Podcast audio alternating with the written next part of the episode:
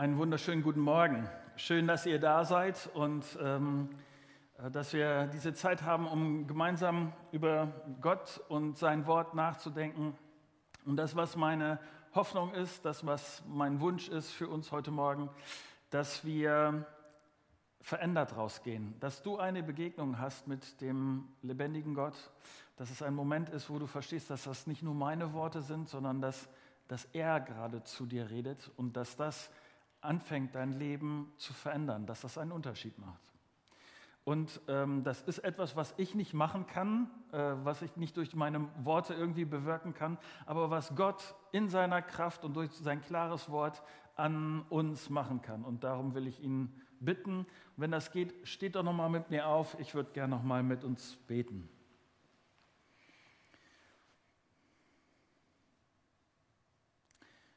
Ich danke dafür, dass du uns Gott nicht alleine gelassen hast und dass wir irgendwie klarkommen müssen mit all dem, was äh, unser Leben so beinhaltet, sondern dass du da bist und dass du nah bist und dass du in uns leben willst.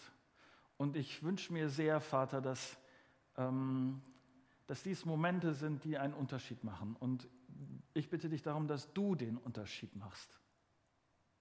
Bitte dich darum, dass dass unsere Herzen wirklich weit aufgehen, dass wir empfangsbereit sind und dass du mir hilfst, dass ich dein Wort gut erklären kann. Amen. Setzt euch gerne wieder. Ich würde gern anfangen mit äh, euch an einer ganz anderen Stelle. Ich habe in, in den letzten Tagen habe ich über mein Gehirn nachgedacht, wie das so funktioniert. Äh, und ich finde mein Gehirn im Prinzip ein komisches Ding. Äh, nicht wie du dir jetzt denkst, äh, ich will dir sagen, wie ich das meine. Ähm, ich habe in meinem Leben habe ich sechs Sprachen gelernt und vieles davon habe ich sehr mühselig auswendig gelernt. Und an vieles von dem, was ich da auswendig gelernt habe, kann ich mich überhaupt nicht mehr erinnern. Es ist weg. Es gibt Dinge und Momente in meinem Leben, die waren im Gegensatz dazu, dass ich vorher gepaukt und gepaukt und gepaukt habe, waren nur ganz kurze Momente und die waren für mein Leben so eindrücklich, die haben mein Bewusstsein so sehr bestimmt und haben mein Leben so sehr verändert, dass ich mich gefragt habe, wie kann das sein? Sachen, die ich so oft wiederholt habe, dass sie so flüchtig waren und Sachen, so kurze Momente, äh, was ich mit so kurzen Momenten äh, meine, äh, will ich dir kurz sagen. Zum Beispiel, ich kann mich so gut an den ersten Spaziergang erinnern, den ich mit meiner Frau, mit Katrin gemacht habe.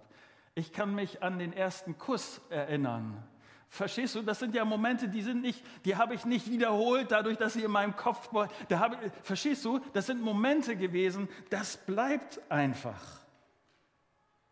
Manchmal braucht es solche besonderen Momente, manchmal behält man das für in so einem speziellen, besonderen Moment für immer. Und ich will dir mit dir heute über so einen besonderen Moment lesen. Ich glaube, es ist tatsächlich eine der sonderbarsten Geschichten, die äh, die Bibel beschreibt. Und es geht um einen Moment, den derjenige, den das betroffen hat, für immer behalten hat. Er geht verändert aus der Situation, nicht weil er das mühsam gelernt hat, sondern weil er eine Begegnung mit Gott gehabt hat und diese Begegnung hat ihn für immer verändert. Lest mit mir 1. Mose 32 ab Vers 23. Mitten in der Nacht stand Jakob auf und überquerte den Fluss Jabok an einer seichten Stelle, zusammen mit seinen beiden Frauen, die beiden Mägden und den elf Kindern. Auch seinen ganzen Besitz brachte er auf die andere Seite. Nur er blieb noch allein zurück. Plötzlich stellte sich ihm ein Mann entgegen und kämpfte mit ihm bis zum Morgengrauen. Als der Mann merkte, dass er Jakob nicht besiegen konnte, gab er ihm einen so harten Schlag auf das Hüftgelenk, dass es ausgerenkt wurde. Dann bat er, lass mich los, der Morgen dämmert schon. Aber Jakob erwiderte, ich lasse dich nicht eher los, bis du mich gesegnet hast. Wie heißt du? fragt der Mann. Als Jakob seinen Namen nannte, sagte der Mann, von jetzt an sollst du nicht mehr Jakob heißen, Du hast schon mit Gott und mit Menschen gekämpft und immer gesiegt. Darum heißt du von jetzt an Israel. Das bedeutet Gotteskämpfer. Wie ist denn dein Name? fragte Jakob zurück. Warum willst du das wissen? entgegnete der Mann nur. Dann segnete er ihn.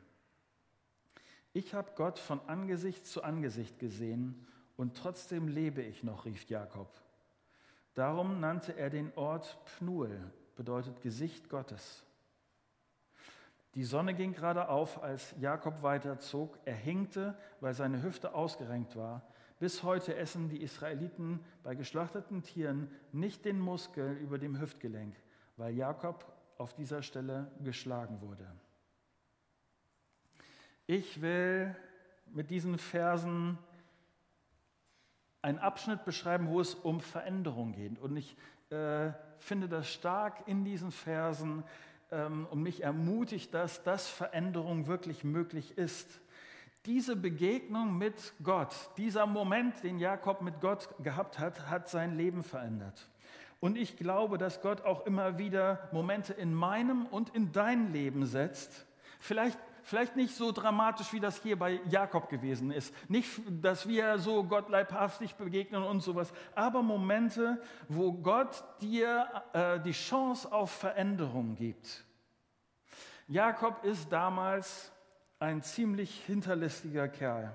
Ich weiß nicht, wie gut du dich äh, in der Bibel auskennst, aber der Name von Jakob hat seine Wurzel in jemand, der hintergeht, jemand, der betrügt, das ist der Ursprung seines Namens. Und Jakob heißt nicht nur so, sondern Jakob bestätigt auch dieses Verhalten in seinem Leben. Jakob ist der jüngere von zwei äh, von Zwillingen und schon als junger Mann betrügt er seinen Vater in einer sehr gravierenden Art und Weise und täuscht ihn, damit er seinem Bruder gegenüber einen Vorteil hat. Jakob merkt auch später in seinem Leben, sein Leben hat viel mit Betrügen und solchen Sachen zu tun. Er merkt, was es bedeutet, wenn er betrogen wird. Sehr spannende Geschichte. Wenn du Zeit hast, erstes Buch Mose, ganz am Anfang in der Bibel und es beschreibt wirklich ähm, ein, ein spannendes Leben. Mein Eindruck ist, dass Jakob Momente mit Gott gehabt hat, die ihn geprägt hat, die, die ihn verändert haben. Jakobs Denken, seine Einstellung, das wurde von Gott verändert. Und aus Jakob wurde Israel, der Mann, nach dem eine ganze Nation benannt wurde. Für mich ist dieser Bericht eine Ermutigung deshalb, weil er mir Hoffnung gibt, dass Veränderung möglich ist. Ich weiß nicht, wie du das erlebst. Manchmal äh, denke ich, äh, ähm, muss, muss ich immer so bleiben? Also ich, wenn ich das Gruselige in meinem Herzen anschaue, gibt es da wirklich Bewegung? Und ich bin dankbar für dieses Beispiel, wie Gott im Leben von Jakob Veränderung möglich gemacht hat.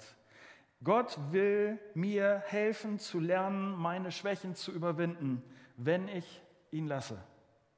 Okay, was hat ein Ringkampf vor, sagen wir ungefähr 3000 Jahren mit Veränderung heute, mit meinem Verhalten zu tun? Ich habe durch diesen Text besser verstanden, wie Gott diese Veränderung bewirkt, wie Veränderung durch Gott geht. Und ich glaube, dass man in diesem Text vier Schritte sehen kann. Der erste Schritt ist, habe ich genannt, das Hindernis will ich. Nochmal zurück zu diesem Text. 1. Mose 32, Vers 25 steht, nur er blieb allein zurück, also Jakob ist allein zurückgeblieben, äh, seine ganze Familie ist äh, auf der anderen Seite des Flusses und plötzlich gibt es eine Situation, die Jakob so nicht vorhergesehen hat, nämlich plötzlich stellte sich ihm ein Mann entgegen und kämpfte mit ihm bis zum Morgengrauen. Als der Mann merkte, dass er Jakob nicht besiegen konnte, gab er ihm einen so harten Schlag auf das Hüftgelenk, dass, er, dass es ausgerenkt wurde. Jakob steht hier vor einem echten Problem. Jakob wird in einem Ringkampf verwickelt und er hat keine Ahnung, wer sein Gegner ist. Es ist ein sehr merkwürdiger Kampf mit einem sehr merkwürdigen Gegner. Zunächst heißt es, dass der Gegner Jakob nicht besiegen konnte. Es scheint so, als ob Jakob in dieser Situation der Stärkere ist. Hier in unserem Text steht etwas, das es äh, erst durch eine Berührung, das ist nämlich der korrektere Ausdruck als das, was wir eben gelesen haben. Hier in unserem Text steht etwas von einem harten Schlag. Das stand da ursprünglich nicht. Wie stark dieser Schlag war, äh, es geht hier erstmal einfach nur um eine Berührung. Wie heftig die war, steht hier nicht. Hier macht der Text aber trotzdem klar, es passiert etwas Übernatürliches. Ihr müsst euch vorstellen, Jakob ist Heute würden wir sagen, ein Naturbursche, der lebt draußen, der hat Power und der, wenn man seine Geschichte liest, das war kein Schwächling. Auch wenn er einen Bruder hatte, der noch ein bisschen ähm, intensiver drauf war, sage ich, sagen wir so, aber äh, Jakob wusste sich zu wehren und Jakob wusste, äh, den berührt man nicht einfach und dann renkt das äh, Gelenk aus. Das, das passiert bei ihm nicht. Hier passiert etwas Übernatürliches. Ähm, der Bericht sagt, der Bericht sagt sehr deutlich, dass Jakob mit Gott gekämpft hat. Und lass mich an dieser Stelle sagen, ich werde mit dir nicht darum äh, streiten, ob das nicht ein Märchen, eine Legende von den dummen Leuten damals ist, die sich da irgendwas zusammengereimt haben oder was auch immer. Für mich steht klar, wenn es einen Gott gibt, dann ist für mich nicht die Frage, ob ich persönliche Begegnung mit Gott haben kann oder nicht. Ich glaube an die Wahrheit dieses Berichtes ganz genauso, wie ich daran glaube, dass Jesus Christus der Sohn Gottes ist, der gekommen ist, Gott auf dieser Erde gestorben ist und wieder auferstanden ist. Ich glaube das auch deshalb, weil ich, weil ich diesen übernatürlichen Gott auch immer wieder übernatürlich erlebe. Nicht so krass wie Jakob hier, aber immer wieder erlebe ich Momente, da weiß ich, Gott hat jetzt seine Hand im Spiel. Jetzt ist Gott da und Gott verändert Dinge. Was für mich aber viel wichtiger in diesem Zusammenhang ist, ich vertraue darauf, dass dieser Bericht wahr ist, genauso wie, wie er hier zu lesen ist. Aber was für mich noch viel wichtiger ist, ist die Frage, warum, warum passiert das hier so? Warum ringt Gott mit Jakob? Ich glaube, dass Gott schlicht will, dass Jakob etwas lernt. Jakobs Hüftgelenk wird verrenkt. Das Ergebnis ist, dass Jakob seine Kraft verliert. Das Hüftgelenk ist wie ein Symbol, wie ein Bild für die eigene Kraft, für die eigene Selbstständigkeit. Gott stellt hier Jakob vor ein ganz wesentliches Hindernis. Er nimmt ihm seine Unabhängigkeit. Ab diesem Moment kann Jakob nicht mehr schnell laufen. Hier am Schluss der Geschichte wird was vom, vom Humpeln äh, äh, beschrieben. Wieso also dieses, dieses Kampfszene? Wenn Gott mich verändern will, dann muss Gott zuerst meine Aufmerksamkeit haben. Und die bekommt er, indem er mich immer mal wieder in frustrierende Situationen äh, bringt, wo ich am Ende meiner Möglichkeiten bin. Nicht, dass du mich falsch verstehst. Ich sage nicht, dass jede frustrierende Situation von Gott ist. Aber immer wieder und immer wieder gebraucht Gott Hindernisse, Krisen, Schwierigkeiten, Probleme, um uns auf Veränderungen zu vorzubereiten. Immer wieder gibt es schwierige Zeiten, Zeiten dann aber auch der Begegnung mit Gott. Im Psalm 119 liest sich das so, jemand, der auch von dieser Zeit und dieser Erfahrung berichtet. Ich bin viele Irrwege gegangen, bis ich in Bedrängnis geriet und schließlich umkehren musste. Daher will ich mich jetzt nach deinem Willen, nach Gottes Willen richten. Wie bei Jakob. Er ist nicht weitergekommen. Seine Kraft hat jetzt nicht mehr gereicht. Er hat mit Gott zu tun gehabt und merkte schließlich, ja, das, das geht so nicht. Ich bin am Ende. Ich brauche diesen Gott.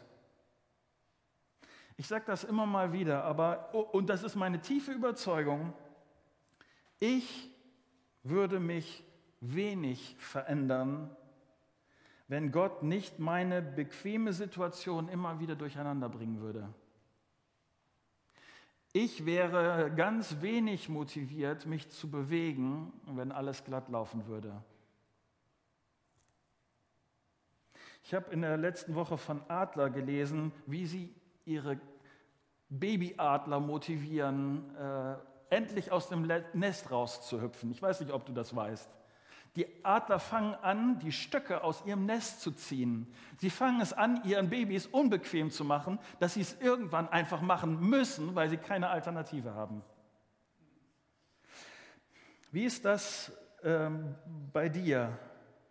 Ich glaube, dass Gott auch manchmal so ist. Gott benutzt schwierige Situationen in unserem Leben, um uns zu verändern. Und vertraust du auch dann diesem Gott, wenn es in deinem Leben schwierig wird? Willst du an ihm festhalten? Rechnest du mit der Möglichkeit, dass Gott zu dir reden will, auch durch Schwierigkeiten? Darf er das? Erlaubst du ihm das? Das zweite habe ich genannt Erkenntnis oder lasse ich. In 1. Mose 32, Vers 27 steht in der Folge dieses Berichtes, ähm, der Mann, mit dem Jakob kämpft, sagt, dann bat er, lass mich los, der Morgen dämmert schon. Aber Jakob erwiderte, ich lass dich nicht eher los, bis du mich gesegnet hast.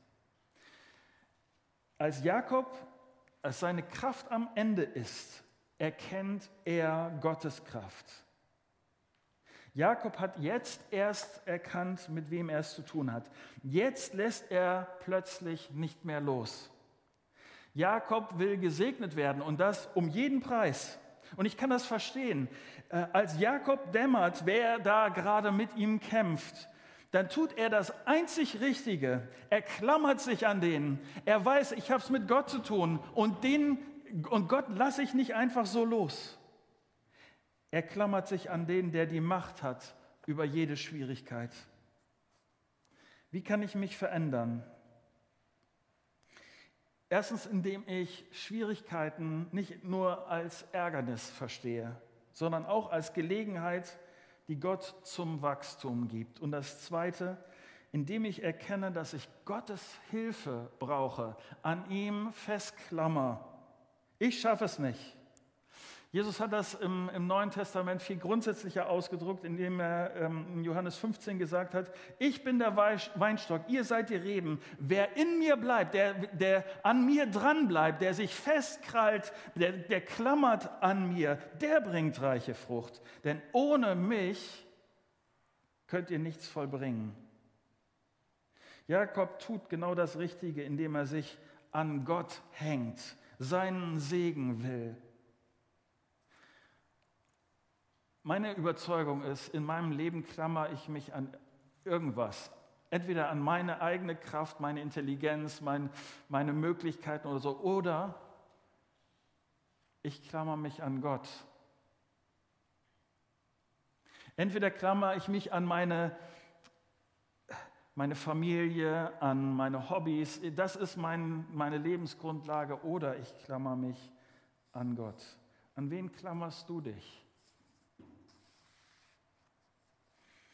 Das dritte ist das Bekenntnis. Sag ich. Ähm, hier äh, gibt es diese kurze Diskussion. Wie heißt du? fragt der Mann. Als Jakob seinen Namen nannte, und dann geht die Geschichte weiter, aber ich will kurz hier an dieser Stelle aufhören, nämlich diese Frage ist sehr merkwürdig. Was war der Zweck? Warum, die, warum fragt dieser Mann Jakob, wie er heißt? Wenn dieser Mann, und das macht der Text sehr deutlich, Gott ist, dann weiß er doch, wie Jakob heißt. Warum fragt er? Jakob ist mehr als nur ein einfacher Name. Wenn Jakob jetzt hier sich zu seinem Namen bekennt, wenn er hier sagt, ich bin Jakob, dann bedeutet das auch, dass er sich zu seiner Person stellt, zu dem, was er ist, auch zu dem, dass er Betrüger ist, nicht nur heißt, sondern Betrüger ist.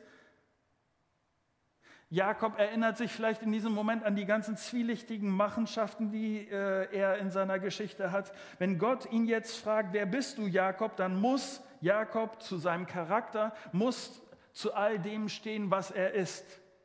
Und ich glaube, dass das ein ganz entscheidender Moment in der Lern, im Lern- und Veränderungsprozess ist. Veränderung geschieht erst da, wo ich ehrlich werde und selber zugebe, ja, ich bin so. Ja, da ist nicht alles gerade. Da sind Dinge, die, die weiß nur ich und sie sind dunkel. Wenn ich nicht dazu stehen kann, dass ich ein Problem habe, dann kann ich auch nicht an einer Lösung arbeiten. Ich habe das vor ein paar Wochen, habe ich äh, mit euch darüber in einer Predigt nachgedacht, dass es, Leute, dass es viele Leute gibt, die ich kenne, die wissen sehr genau, dass, dass sie, äh, was sie auf dem Kerbholz haben und dass es ihnen nicht, äh, also dass sie Veränderung brauchen und da, da, da brauche ich mit brauchen wir nicht drüber reden.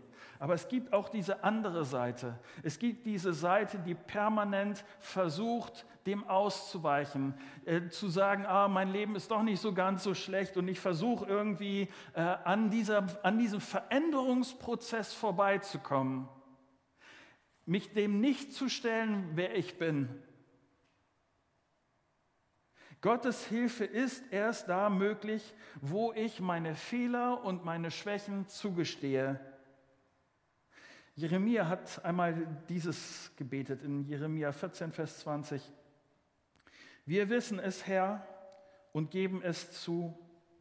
Wir sind vor dir schuldig geworden, wir und unsere Väter. Das ist der Ausgangspunkt für Veränderung, dass ich mir selber eingestehe, ja, ich brauche Veränderung. Ja, es, es ist nicht gut und es ist, äh, ich würde mir so sehr wünschen, dass ich den und den Schritt gehe. Und ich brauche das. Gott, ich brauche das. Ja, manchmal, und ich, ich, vielleicht bist du da ganz anders gestrickt, aber viel einfacher als bekennen ist manchmal das Vertuschen. So tun, als ob nicht, nichts ist. Und es braucht Mut und es braucht auch Demut, die Karten offen Gott auf den Tisch zu legen und zu sagen, Gott, ich habe versagt, ich brauche deine Hilfe. Aber wenn ich das nicht tue, gibt es keine Veränderung. Das vierte, Zugeständnisse werde ich. Gott verändert Jakob, als er bekennt, wer er wirklich ist und diesen Ort der Begegnung mit Gott gibt Jakob einen speziellen Namen, äh, ab Vers 29.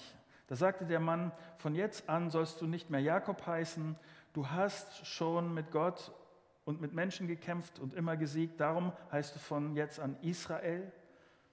Wie ist denn dein Name? fragt Jakob zurück. Warum willst du das wissen? entgegnete der Mann nur.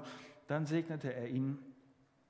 Und dann, ich habe Gott von Angesicht zu Angesicht gesehen und trotzdem lebe ich noch, rief Jakob. Darum nannte er den Ort Pnuel.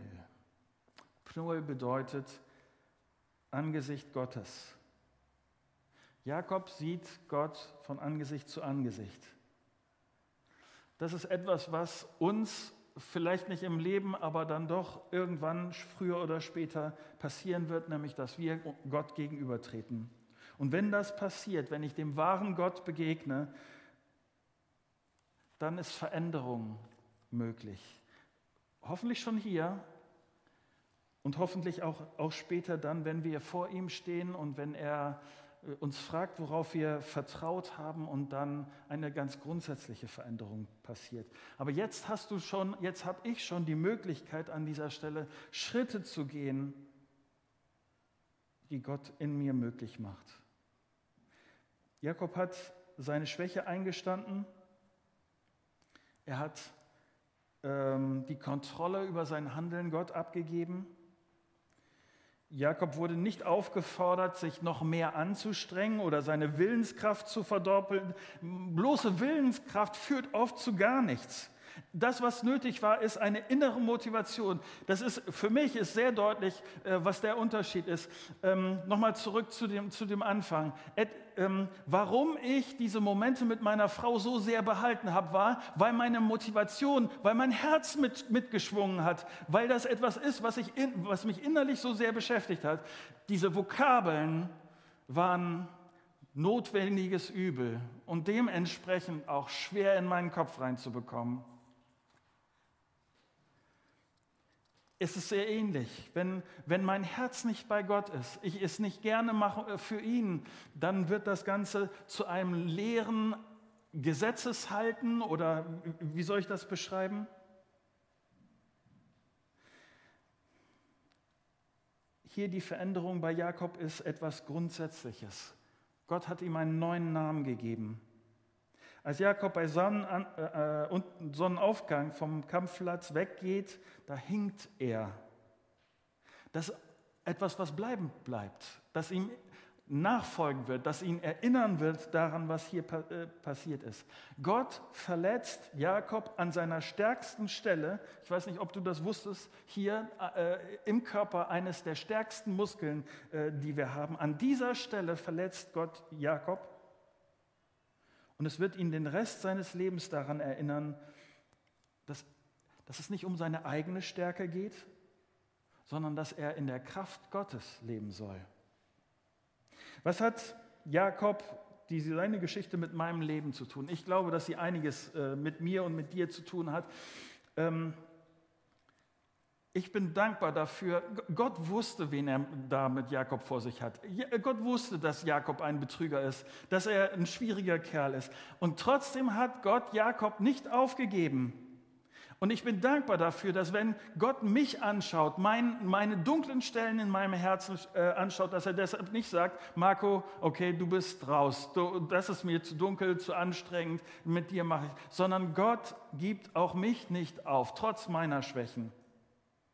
Jakob neigte dazu, vor Schwierigkeiten davonzulaufen. Vielleicht kennst du das auch. Ich kenne das. Das ist menschlich. Veränderungen sind unangenehm. Da ist manchmal Abhauen einfacher, als, als anzupacken, das anzugehen. Gott hat Jakob verletzt, sodass er nicht mehr abhauen konnte. Für den Rest seines Lebens muss er seinem Problem ins Auge sehen. Wie ist das bei dir? Ja, ich kann mir angewöhnen, Veränderungen zu vermeiden und vor Gott wegzulaufen. Ich kann meine Schwächen entschuldigen und Schwierigkeiten rechtfertigen. Ausweichen ist so einfach. Anpacken und ehrlich zu werden, das, das braucht Mut. Und das ist Voraussetzung für wirkliche Veränderung. Ich bin dankbar dafür, ähm, dass Jesus nicht gekommen ist, um mich zu verurteilen, sondern mich zu verändern. Diese Veränderung beruht auf seiner Vergebung. Jesus möchte äh, dich in seine Familie haben, aber das ist nur möglich, wenn du an dieser Stelle, wenn du ihm dein Leben, wenn du dich selber ihm anvertraust, wenn du sagst, Jesus, ja, ich kenne die dunklen Seiten und ich, ich brauche Vergebung und ich will dass das der Start ist für Veränderung. Vielleicht hast du das schon längst getan. Vielleicht bist du frustriert, dass sich in deinem Leben so wenig verändert hat. Und dann will ich dir sagen, diese Geschichte ist eine, soll eine Ermutigung sein, dass es nicht zu spät ist, an dieser Stelle diese Dinge da dran zu bleiben, nicht aufzugeben und vielleicht an der einen oder anderen Stelle neu anzufangen. Ich hoffe, dass diese Geschichte von Jakob so eine Ermutigung ist für dich. Ich möchte kurz ein paar äh, diese Stichworte wiederholen, die, die hier in diesen vier Schritten sind. Nämlich, ich hoffe, dass du deine Schwierigkeiten als Gelegenheit zum Wachstum verstehst. Das Erste. Ich hoffe, dass du erkennst, dass du es alleine nicht schaffst, sondern du Gottes Hilfe brauchst. Das ist das Zweite. Und ich hoffe, dass du zu deinen Schwächen stehst und sie bekennst ohne Beschönigung. Und das Dritte, ich hoffe, dass du Gott die Kontrolle gibst über jeden Bereich deines Lebens. Soweit.